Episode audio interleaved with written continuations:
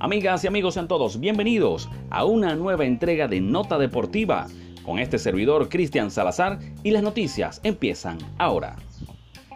Empezamos con el béisbol de las grandes ligas porque Eduardo Rodríguez dominó a los azulejos. El zurdo venezolano bueno, cumplió en su primera apertura en el Fenway Park desde el año 2019 y los Mediarrojas de Boston se impusieron 4 por 2 a los Azulejos de Toronto que vienen echándole broma a propios y extraños. Pero hablemos primero de Sander Bogaerts, quien sacudió un cuadrangular de tres carreras para respaldar la faena de Rodríguez, quien tiene tres victorias y cero derrotas, quien se perdió la temporada anterior debido a complicaciones con el coronavirus y también temas coronarios con su corazón. El venezolano toleró dos carreras y tres hits a lo largo de seis entradas en las que recetó seis ponches por Boston. Además, en este preciso momento es líder de la división este de la Liga Americana. Hablemos también de Matt Adrice, quien eh, estuvo junto con Adam Otavino y Matt Burns que elaboraron un inning perfecto por eh, relevistas y bueno, Burns se acreditó su tercer rescate de la temporada. Rodríguez fue retirado luego de recibir su segundo jonrón del día, un batazo monumental, por cierto, de Grandal Grichuk, quien además eh, lo hizo en el comienzo del séptimo capítulo. Hablemos de Bo Bichette, sí, el hijo de Dante Bichette sigue siendo noticia en Toronto, aportó otro cuadrangular por los azulejos, que sin embargo sufrieron su tercera derrota consecutiva. Hablemos del lanzador que enfrentaba al venezolano Hyun Jun Ryu, quien sumó su segunda derrota, trabajó cinco episodios en los que recibió ocho hits, cuatro carreras y repartió un par de ponches. No, fue una salida de calidad, sin embargo, no pudo llevarse la victoria. Por los azulejos, los dominicanos Vladimir Guerrero Jr. se fue en blanco en tres visitas al plato, Santiago Espinal de 2-0, el cubano Lourdes Gurriel de 4-0. Realmente no pudieron con los Mediarrojas de Boston. Por el equipo patirrojo, los puertorriqueños Kike Hernández de 4-0, Cristian Vázquez, también de 4-0, el venezolano Marvin González conectó un hit en cuatro visitas al plato. Así que así marchan los Mediarrojas de Boston, que son líder de su división en este momento, el este de la Liga Americana. Hablemos también de Wilson Contreras, otro grande entre los catchers más completos de todas las mayores. Por supuesto, respetando a Yadier Molina, que ha venido bateando de menos a más, no solo esta temporada, toda su carrera. Y por supuesto Salvador Pérez, el también venezolano, quien es un gran receptor defensivo y además pues es tremendo bateador. Siempre hemos escuchado que la receptoría es una de las posiciones más difíciles en, el terreno de béisbol, además de guiar a los lanzadores, bueno, es un trabajo monticular que tienes que guiar, aparte de eso, el desgaste físico por estar agachado, levantarse, todas esas cosas, pero esto lo hace perfectamente eh, el venezolano Wilson Contreras, receptor titular de los Cachorros de Chicago. Recientemente Contreras, bueno, se ha consolidado como el catcher más completo en todos los sentidos. Su juego con los cachorros, pues no solamente ha tenido buena defensa, sino que también produce a la ofensiva y esto lo ha llevado a colocarse como uno de los mejores desde su arriba en las mayores en el año 2016. Fue tan bueno que no hallaban dónde ponerlo tenían a David Ross en eh, la receptoría, al, también venezolano Miguel Montero, y lo alternaban entre receptoría y jardín izquierdo. Jugó left e inclusive varias temporadas o varios juegos en la temporada 2016 y también en la Serie Mundial de 2017. Con un OPS de 819, Contreras se ubica como el mejor careta de la Liga Nacional en los últimos cinco años. ¿Qué tal? Asimismo, es quinto en cuadrangulares con 79 y sexto en imparables con 449. Miren, a la calladita Wilson Contreras haciendo el trabajo. El desempeño de este bate pues lo ha llevado a recibir elogios por parte del manager David Ross, quien fue su compañero de equipo y receptor también, conoce muy bien el trabajo de él, además, como fue receptor, entiende lo que es capaz de hacer el venezolano Wilson Contreras. Cambiamos de disciplina y nos vamos al fútbol internacional. Tenemos que poner la lupa nuevamente en esta revuelta que hay en Europa a nivel futbolístico por la creación de la Superliga de Europa. Por cierto, todos los equipos ingleses han reculado, especialmente el Manchester City, quien renunció a su participación en la Superliga el conjunto inglés sigue los pasos del Chelsea, que también prepara los procedimientos legales para darse de baja en esa mm, aún no naciente Liga Continental, la Superliga de Europa. El Manchester City ha comunicado a los organizadores de la Superliga Europea que no tiene intención de continuar con este proyecto y según revelaron el día de ayer varios medios británicos.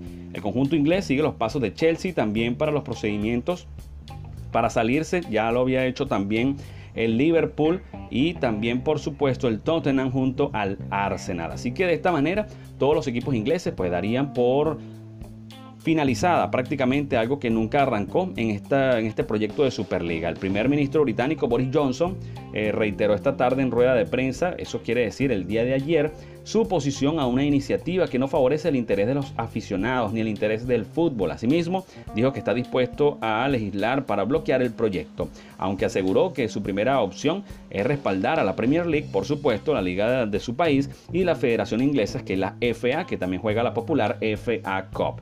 Eh, también dijo que hará lo posible para que se encuentre una solución por sí mismo, o sea, que sea una solución natural. La verdad que este tema de la Superliga a mí me parece un poco al lado de las orejas, pero obviamente es un tema de índole económico, pues que los grandes del fútbol, los equipos elitescos, pues están buscando la manera pues de competir entre sí y darle una estocada a la UEFA en este caso, que es un hijo de FIFA. Así que este tema ah, de la la Superliga de Europa continúa, han dicho que continúan, pero no tienen el respaldo de ninguno de los equipos ingleses. Se esperaba que el Paris Saint Germain lo hiciera, no ha dicho nada y ningún equipo alemán, alemán se ha colocado allí presto para continuar con esta Superliga. Se mantienen allí los equipos italianos y españoles, como habíamos comentado en ediciones anteriores.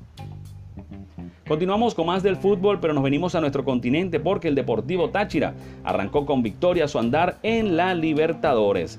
Derrotó 3 por 2 al Olimpia en el estadio de Pueblo Nuevo, allá en San Cristóbal, iniciando la fase de grupos del torneo sumando 3 puntos, sus primeros 3 puntos en esta competición continental, vaya, que es importante la Copa Libertadores. Eso fue este martes, el Deportivo Táchira venció 3-2 al Olimpia de Paraguay en la primera jornada del Grupo B de la Copa Libertadores, en un apretado encuentro en el que el argentino Lucas Trejo sentenció el triunfo de los suyos con un gol de cabeza en los últimos minutos.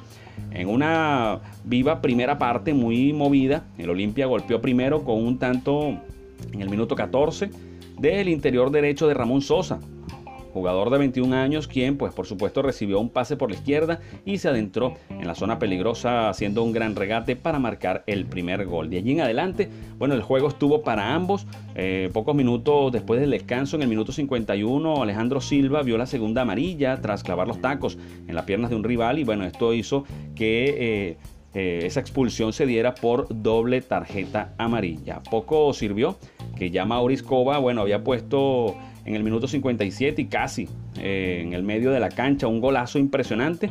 Bueno, porque pues todo parecía que, iba a ser difícil para el Táchira y bueno, disfrutó en varias ocasiones de distintas oportunidades de ataque, con lo cual el juego se mostraba para ambos equipos. Sin embargo, en el minuto 76 alcanzó un balón que rebotaba sin control en el área y bueno, los locales hicieron lo propio para marcar en ese momento el 2 a 2.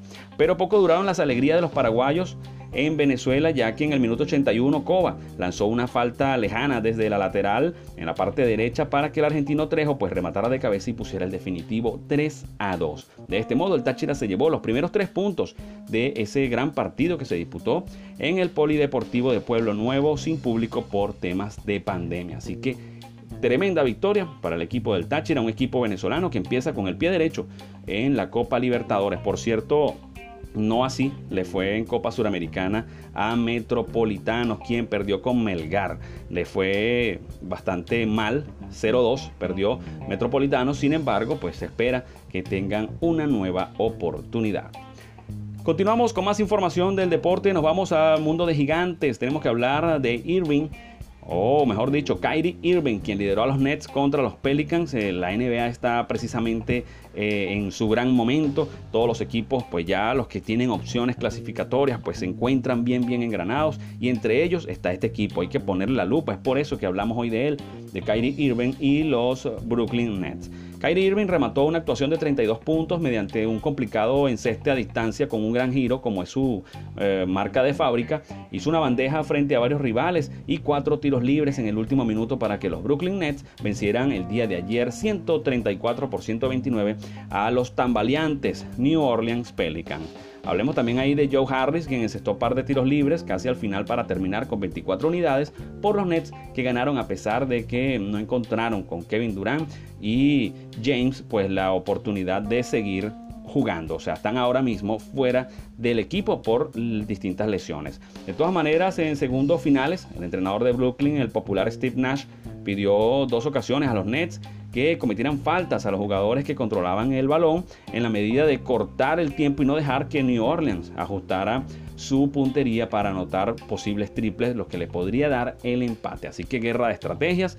En ese momento New Orleans pues tuvo la última oportunidad de anotar un triple a 4.8 segundos del el bocinazo, pero esto no pudo ya que Kyrie Irving provocó que Zion Williamson perdiera el balón y se salió de la cancha. Los Pelicans perdieron su cuarto duelo de manera consecutiva. Williamson terminó con 33 tantos, Brandon Ingram agregó 27 unidades para los Pelicans que cayeron eh, cuatro juegos detrás de Golden State Warriors y San Antonio Spurs en la pelea por el último puesto del mini torneo de la Conferencia del Oeste a 14 duelos de terminar la temporada. Así que sigue muy muy prendida, encendida las series en la NBA. De esta manera terminamos la nota deportiva del día de hoy. Un gusto tremendo como siempre acompañarlos. Recuerde seguirnos en las redes sociales arroba Cris Salazar 04 arroba nota-deportiva. Les habló Cristian Salazar. Hasta una nueva oportunidad.